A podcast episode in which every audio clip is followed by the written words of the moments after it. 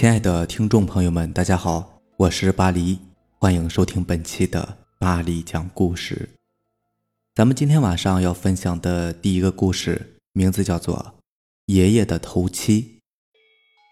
在我读小学五年级的时候，我的爷爷得了癌症，胃癌晚期。那段时间我是非常痛苦的，长期住在医院的爷爷突然嚷着要回老家。老人家执意要回去，爸妈也没有办法，只好办理了出院手续。回到家的那些天，爷爷都显得精神奕奕的，只是偶尔半夜的时候能够听到他痛苦的呻吟声。全家人都很心痛，但是都帮不上什么忙。有一天快黄昏，我放学回到家里，在院子里做作业，突然听到有狗在我家附近哀嚎痛哭。很凄凉的对着我家哀嚎着，我害怕极了，就跑进屋里叫我妈。我妈出来一看，也吓了一跳，连忙拿着扫把想把狗赶走。就算我妈怎么赶它走，它也不肯离开，只是对着我家门哀嚎。我家邻居婶婶过来对我妈说：“看这样子，你家算是要出什么事儿了。这几天呐，你可得注意一下。”我妈连忙回答说：“哎，我这几天心神不宁的，莫要出什么事情才好啊。”他们寒暄了几句，便各自回家了。第二天恰好是周末，我不用去上学，便在屋子里边玩耍。妈妈端着养胃汤向我爷爷的房间里走去，刚到门口，妈妈一声惨叫，我吓了一跳，便跑进了爷爷的屋里。爷爷躺在床上，已经快要不行了。我妈马上打电话叫我爸回来，以及通知了我家的亲戚。不一会儿，我爸就回来了，阿姨、姨父等等也全都来了。爷爷不舍得看了几眼亲人，就闭上了眼睛去世了。大家在悲伤中办完了丧事，便安慰我爸妈几句，就各自回家了。过了几天，便到了我爷爷去世的第七天，也就是老人常说的头七。爷爷头七那天早上，妈妈做了一桌子的好菜，摆好了八双筷子，倒满了八杯好酒，在厨房和爷爷的房间撒满了满地的草木灰。我问我妈：“这是做什么？”我妈说：“小孩子别问那么多。”我爸爸做好了天梯，所谓的天梯就是用竹子做成的梯子，上面贴满了纸钱。家里收拾好了之后，我爸妈便带着我出了门。我们去了我二姨家玩。到了下午，我们从二姨家回来，刚走到院子边，我家邻居婶婶看见我妈，便走了过来。婶婶对我妈说：“中午我在厨房做饭，听到你家厨房那头传来铁链的声音，你家又没人，又是老爷子的头七，听着怪吓人的。”我妈苦笑了一下，回答：“可能是我爸回来了吧，我得赶紧回去看看。”我不禁插嘴道：“那铁链是绑着爷爷的吗？是怕爷爷逃跑吗？爷爷怎么不来看我？”我妈摸着我的头说：“小孩子不要乱讲话，走，我们赶紧回去看看吧。”我和我妈走进院子，我爸正在院子里边坐着发呆。我走了过去，心里面有些难受。亲爱的爷爷再也看不到了。我牵着我爸的手说：“爸，不要难过了。”我爸说。我不难过了，爷爷以后再也不会痛苦了，他会在那边过得好好的。我妈拿着扫帚走了过来，让我去拿簸箕，跟她一块收拾屋子。我们进了厨房，地面上很是凌乱，薄薄的草木灰上有什么不知名的动物爬过似的，还伴随着隐约的铁链拖过的痕迹。我问我妈这是怎么了，我妈让我别多问，赶紧扫地。一会儿，我们把厨房打扫的差不多了。我妈拿起盖着锅的锅盖，上面有画的乱七八糟的痕迹，我妈便把锅盖也给洗了。我看见厨房桌子上的菜没有动，但是好像酒少了一些。我大吃一惊，便叫我妈过来看。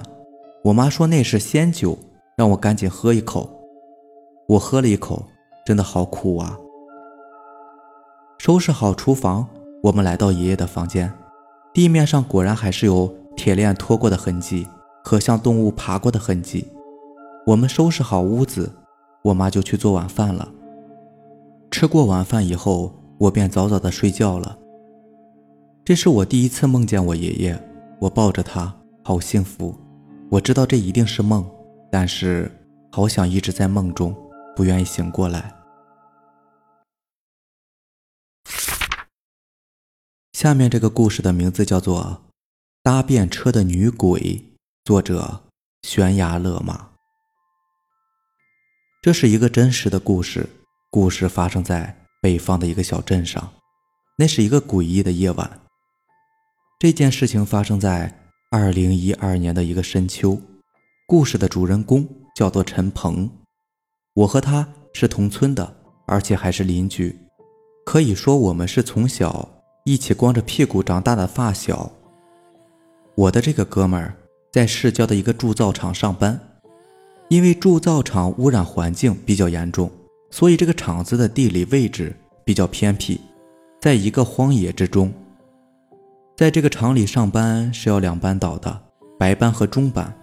这中班大家应该都知道吧，就是下午上班，半夜下班的那种。我的这个发小陈鹏呢，那天晚上上的就是中班，直到半夜的一点才下班。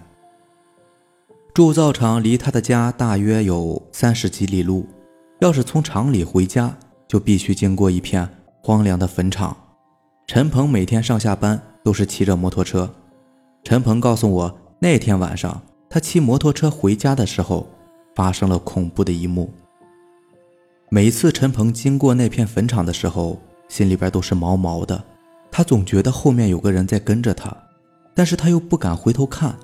每次到那个地方，他都会加大油门，全速前进，一刻也不敢在那里停留。坟场那一带不但杂草丛生，漆黑一片，还常常有很多。满地的纸钱，赶上晚上刮大风的时候，那些纸钱就漫天飞舞，白惨惨的一片。那种场景，不身临其境是很难形容的。这天晚上，陈鹏骑着他那辆大排量摩托车，走在漆黑的小路上，大约走了十几分钟，又到了那个噩梦般的地方——那片坟地。陈鹏下意识地向四周望了一眼。四周全都是凸起的小坟包，坟地中有一个坟包格外的显眼，那是一座新坟，就在道路的边上。那座坟似乎是今天刚刚下葬的，坟上的坟头纸和花圈还很鲜艳。摩托车大灯的余光照过去，似乎还闪闪发亮。陈鹏不由得打了一个冷战，他不敢多看一眼，他加大油门，全速的朝前方冲去。那一刻。陈鹏恨不得自己开的是一架飞机。当摩托车经过那座新坟的时候，明显感到摩托车顿了一下，那种感觉就像是摩托车后座突然驮了一个人一样。随即一阵阴风呼啸而过，那风吹的那坟头上的花圈沙沙作响，就好像是一个女人咯咯咯的笑声。陈鹏有些慌了。他突然有种奇怪的感觉，他感觉后面似乎有双眼睛在死死地盯着他，一个更恐怖而又荒唐的感觉在陈鹏的脑海中闪过。难道摩托车后座上坐着一个人？陈鹏被自己这种想法吓了一大跳，但又转念一想，又觉得这纯粹是自己吓唬自己，可能是刚才路过那个新坟，心里边太过紧张，产生了错觉。于是陈鹏想也没有多想，继续往回家的路上狂奔。走了十五分钟以后，终于到了镇上，但陈鹏觉得后面坐着人的感觉更加的强烈，他感觉后面冷飕飕的，甚至可以用寒冷刺骨来形容。那种感觉就像是后面驮着一块冰一样。为什么只有后背发凉呢？后面到底有什么？种种疑问涌上了他的心间，强烈的好奇心驱使他回头一探究竟。他决定回头看一看。陈鹏猛地一回头，看向了他的背后，背后竟然真的坐着一个白衣女人。那个女人似乎还化了妆容，惨白的脸颊和红红的嘴唇在夜里显得很是诡异。最恐怖的是，那个女人的嘴里还含着一枚铜钱。什么样的人嘴里含着铜钱呢？什么样的人会不声不响的突然出现在你背后？那就是死人。陈鹏随即发出了他那男高音般的尖叫声，大喊了一句：“有鬼呀！”惊恐使他魂飞魄散，失去了重心，一个急转弯，撞在了路面的一棵大树上，昏了过去。到了凌晨五点钟左右，一个晨练的大爷看见路边有辆被撞坏的摩托车，仔细一看，还有一个人躺在地上，于是报了警。等我朋友醒来的时候，已经是下午了。庆幸的是，他没什么大碍，只是受了一点皮外伤。医生说是过度惊吓让他昏了过去。陈鹏当天就出了院。事后，陈鹏把这件事告诉了他的奶奶。他奶奶听完之后大惊失色，第二天去镇上找了一个神婆。那个神婆说：“这叫做鬼搭车。”陈鹏那天夜里看到的那个新坟，是镇上一个年轻女子的坟。那天晚上正好是头七，是女鬼的回魂夜，那个时辰又是阴气最重的时候，所以陈鹏才会看到脏东西。